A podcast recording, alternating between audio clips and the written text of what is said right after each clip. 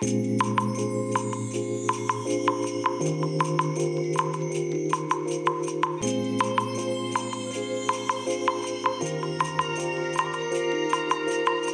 い。皆さんこんにちはこんばんは。お疲れ様でございます。本日はですね4月27日木曜日でございます。えー、今日はですねあの自宅で収録しておりまして例によってね、えー、暖房地内で、えー、収録しております、えー、それでね今日のお話なんですけれども今日はですねあの参考レアモノショップから、えー、今回ね販売されましたえー、これ商品名セナクールというものなんですけども、えー、こちらのねお話をさせていただければと思います。えー、これね何かと言いますとあのソニーからねもう何年か前に出ているんですね。え首にかけましてでこのね後頭部ですね後頭部というかこの首の後ろ背中って言えばいいんでしょうかね、えー、その辺りにねこの機材を引っ掛けてつけてでまあ要は洋服の中をね、えー、涼しくするというね、まあ、そういったものなんですね。えーとまあ、この参考レアモノショップからですね、えー、このネッククーラーっていうのがね、えー、一番最初ここから出ましてでそこからねいろんなものが中国製のね製品があちこちいろんなものが出回りましたけどもこのネッククーラーではなくてですね、えー、このネッククーラーが出た後ソニーからねえ、今回のこのセナクールみたいなやつがね実は最初に出たんですよね。でまあ単純な話これソニーの商品のパクリ版みたいなものですね。うん、ということで、まあ、今回購入しました。えーと、お値段がね確かね7800円だかなんかそのぐらいだったような気がしますね。うんえー、それでね、えー、一応ねこの商品のパッケージには外気温からマイナス14度、まあ、過去最あの最大というふうに米印でね書いてあるんですけども、えー、一応この米印の説明欄では、えー、当社試験条件での測定結果外気温40度において1万ミリアンペア、えー、モバイルバッテリー使用時測定。内蔵バッテリー使用時では外気温から最大10マイナス11度ということですね。内蔵バッテリーだとマイナス11度と。で、えー、モバイルバッテリー使うとね、えー、これが最大でマイナス14度まで下げられるということに、えー、なっているようです。えー、それでねえっ、ー、とねこれはね内蔵バッテリーの容量ってこれ書いてないですね。うん、残念ながらですねこの内蔵バッテリーのアンペア数アンペア数っていうかあの容量がね、えー、特に書いてなくてですね。えー、ただねこのバッテリー内蔵ということでバッテリー内蔵で、えー、ケーブルレスでまあ使えると。で持続時間は最長約2時間。ということのようです。でこれがねまた米印がついてまして、当社の使用条件での測定結果外気温40度においてエコモード使用時使用環境により異なりますということであれこれモードなんかあったのかな？ちょっとこれ見てみあモードが2種類あるみたいですね。え、ノーマルモードっていうのが常に冷たい、え、連続運転、え、それからねエコというモードがあって、えー、冷却機能のオンオフを繰り返す省エネ仕様ってなってるんですけどあれこれボタン1個しかなかったよね。まだね説明書ちゃんと読んでないんですよ。だから多分私がね先ほどね帰宅してからね使ってみたんですけどもおそらくノーマルモードですね。常時冷たい状態っていうので多分使ってたんだと思うんですけども。うーんつまり、まあ、一番冷える状態ということですよね。うん、でねえっ、ー、とまあ一応これねあのペルチェ素子で多分これね冷却をしていると思うんですね。でその冷却プレートっていう金属の部あの部材がねついてるんですけども、まあ、ここの部分がね肌に直接当たると冷たく感じます。なんですけどもえー、でその冷却プレートの下にね空気がこう送り込まれるようになってるんですけども正直ねこれね全然意味がないです。あの 私使ってみて思ったんですけども、まあ、今日、えー、ちなみにね今この暖房地内22.1度ですけども、まあ、もうちょっとね室内は気温低いと思うんですね。12度多分低いと思うんですけども、まあ、20度から21度ぐらいの室温の中でこれを使ってみて全然ねえー、冷却能力があるとは思えませんでした。えー、正直この商品ねダメですね。うん。全然使えないですね。で特にねまあ私あの夏場にね草刈りとかやったりするんですけども草刈りの時にこれ使ってもねネッククーラーよりこれタチ悪いかもしれないですねあのパソコンに向かってね椅子に座ってパソコンに向かってる状態で使っててなんかねいや全然物足りないよって感じなんですよ今のこの時期でね。これ夏場になったらもう全く足りないですよね。うん、で本当はね仕事中にね使いたかったんですよ。使いたかったんですけどもえーとね、致命的な欠陥に気づいてしまいまして今朝ねあ今朝っていうか日中ね、えー、会社でねこれ商品受け取ったんですけどもえーとですね、まあ、結局私仕事中はねワイシャツネクタイなわけですよ。そうするとね、まあ、ワイシャツでノーネクタイだったらまだ可能かもしれないんですけどあのワイシャツでネクタイしちゃうと全くねこのワイシャツの裏側裏側っていうか内側にね、えー、このえー、となんだっけ？セナクールかセナクールっていうこの商品をね押し込むことができないんですよ。ね、ネクタイ締めてなければこの第一ボタンもね外していれば、まあ、可能かもしれないんですけどもなので今一番使いたい時期に使えないっていう。でね真夏になったらもうまるっきりこれもう役に立たないですから、ね、今の時期でもだってこれ全然ダメなんですからちょっとねこれはね想定外にひどいですね。どうやってこれ商品化したんだろうあの商品開発した人はねもうね実際ね使ってるはずなんですよちょっとパッケージ開けてみましょうかねまあパッケージ開けるって言ってももう実際ね開けて商品はもう外に出てるんですけどもえっ、ー、とね説明書説明書の中にはうん、まあ、説明書これも見るまでもないよな。ねまあ、でこのねセナクールのね側面、まあ、薄っぺらいね機械なんですけどね、えー、側面にね、えーと、その電源のスイッチと、えー、それから USB Type-C のね端子があります。えー、それとね、え、標準でねもう USB ケーブル USB Type-C ですね Type-A から Type-C に変換する、えーと、で Type-C の方がね L 型になってますね。でそのケーブルがね1本ついてきます。まだね私これ開けて使ってないですけどね。で要はその内蔵バッテリーでも使えるしモバイルバッテリーをこの USB でね接続してね、えー、まあ使用することができるという、まあ、そういうね製品になってるようなんですよ。ねでもね冷却能力はね全然足りないですね。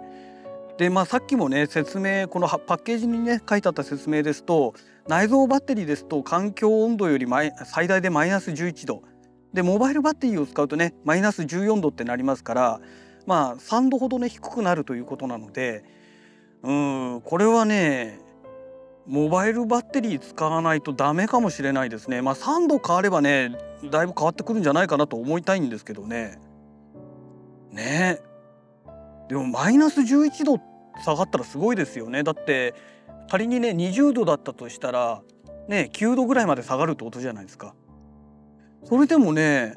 全然ね涼しく感じなかったんですよ。でねこれねその先ほどもお話ししましたけど冷却プレートの下にこの送風口っていうのがあってねで一番下はね丸くあの穴がねポツポツポツポツ切ってあって丸い形にしてるんですけどもこれがね吸気口になってるんですね。ですからねこの吸気口が洋服で塞がらないように何かねこれね突起物みたいのがないとダメなんじゃないのかなって体にね塞がっちゃってね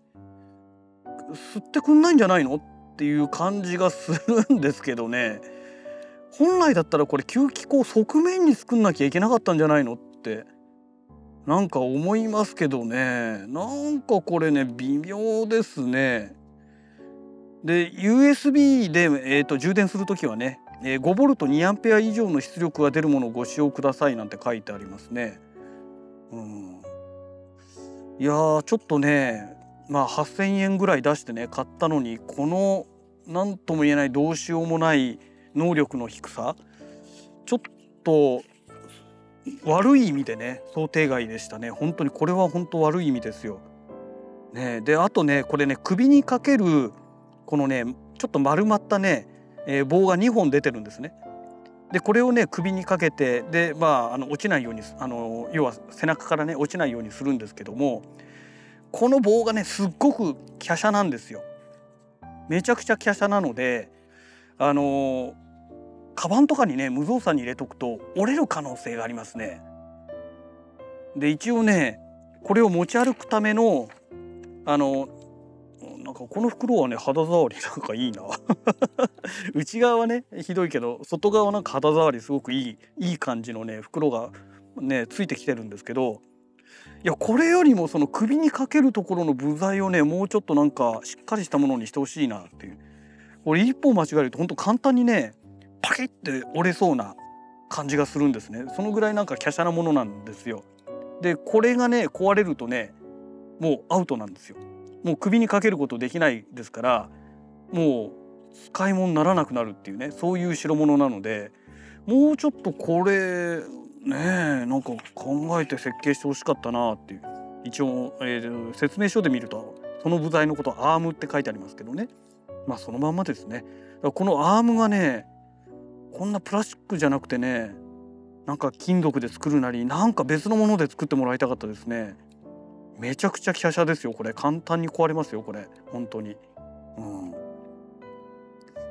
いやまあそんなこんなでね、まあ、とりあえずね、まあ、これを手に入れましたということなんですけど。あ内蔵バッテリーの、えー、その容量書いてありました。1200mAh って書いてありますね。だからもうめちゃくちゃ少ないですね。これじゃあダメですよね。えちなみに、えーと、外部給電の場合はあ書いてある5ボルト2アンペア以上じゃないと外部給電使えないということですね。だからまあ PD に対応してるねモバイルバッテリーであればまあ全く問題ないということになるんだと思うんですけども。ねそれにしてもねなんかねショックですね。今日が例えばね真夏日でもう39度とかね、えー、最高気温がねそんな感じでもう室内ももう暑くてエアコンつけないともう無理ですみたいなね。そういう状態の中でちょっと効果が微妙でしたねっていうんだったら分かるんですけどまだね今日いつ？4月の？27日ですよ。気温がね室内にだいたい20度から21度ぐらいの気温の中で使っててそれで全然物足りないっていう状態ですからこれ暑がりの人が使ったらねこれクレーム出ますよこの内容。うん、何なんだろうな。本当にこれあのー、開発した人自分で一回試しに使ってみたんでしょうかね。もうね微妙なんていうのを通り越してね使えないなっていうレベルなんですよね。まあ、あとねもう一回ねちょっとそのモバイルバッテリー使った場合でね試してみたいなとは思いますけどもなんかねあんまりね期待できないなっていう感じですよねマイナス3度本当に変わるのかなってねちょっと思いますけどねであとこのなんだろう説明書今見ているんですけどもえー、ノーマルモードとエコモードの変更の仕方ってこれどこに書いてあるんだろう？ボタン1個しかないんですよね。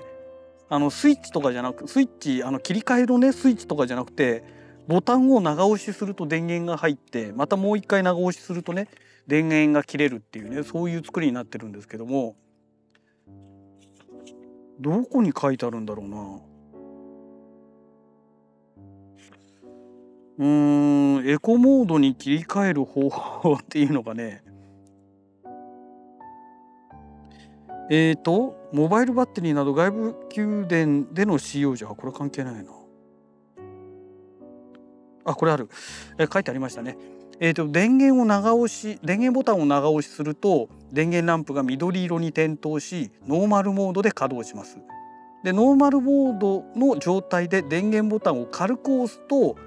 電源ランプが緑色に点滅しエコモードになります。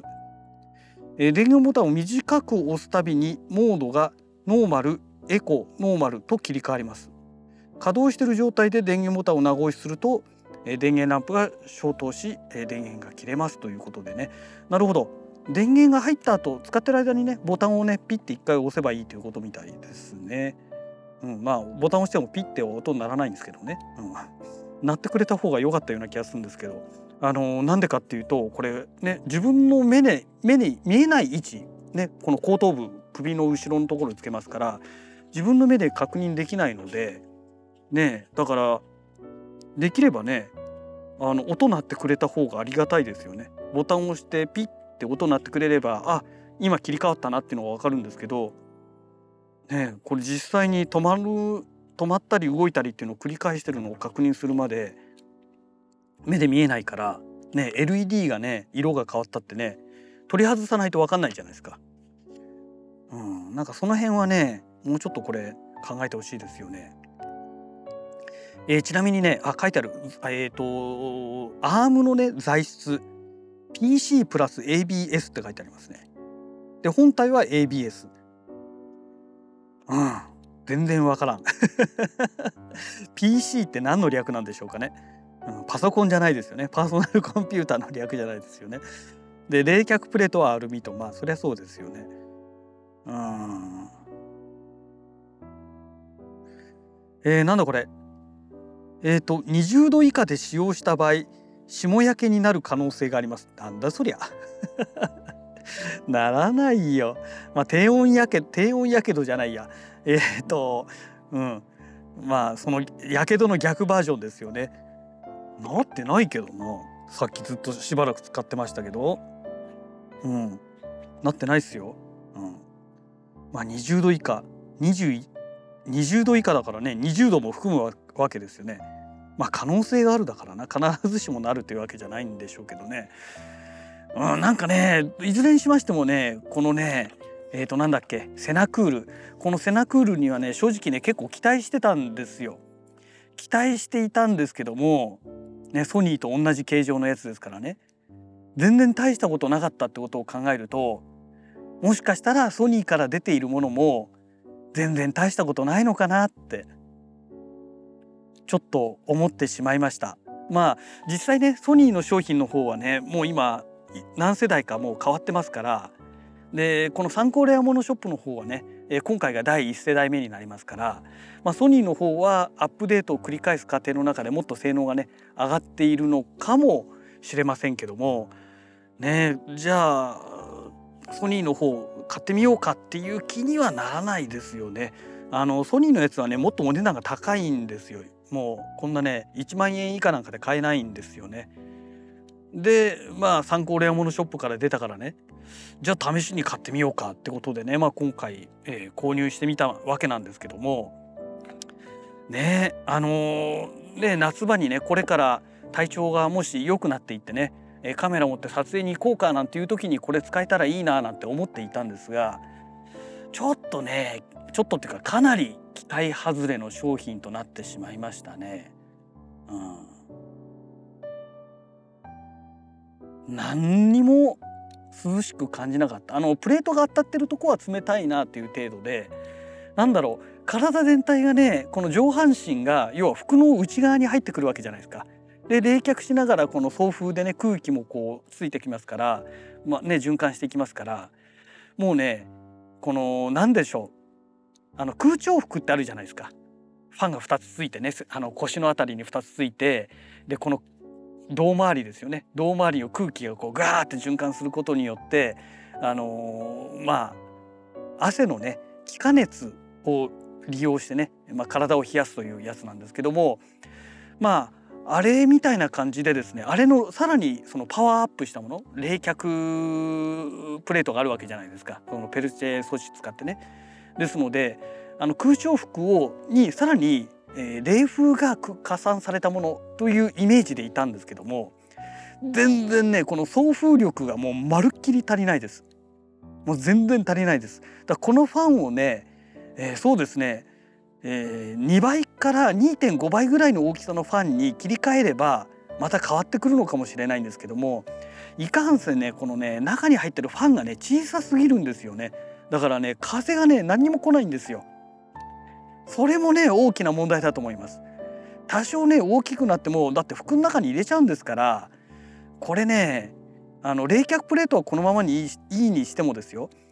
あのこの中に入ってるファンを2倍ぐらいの大きさのファンに切り替えないとこれね全然役に立たないですね。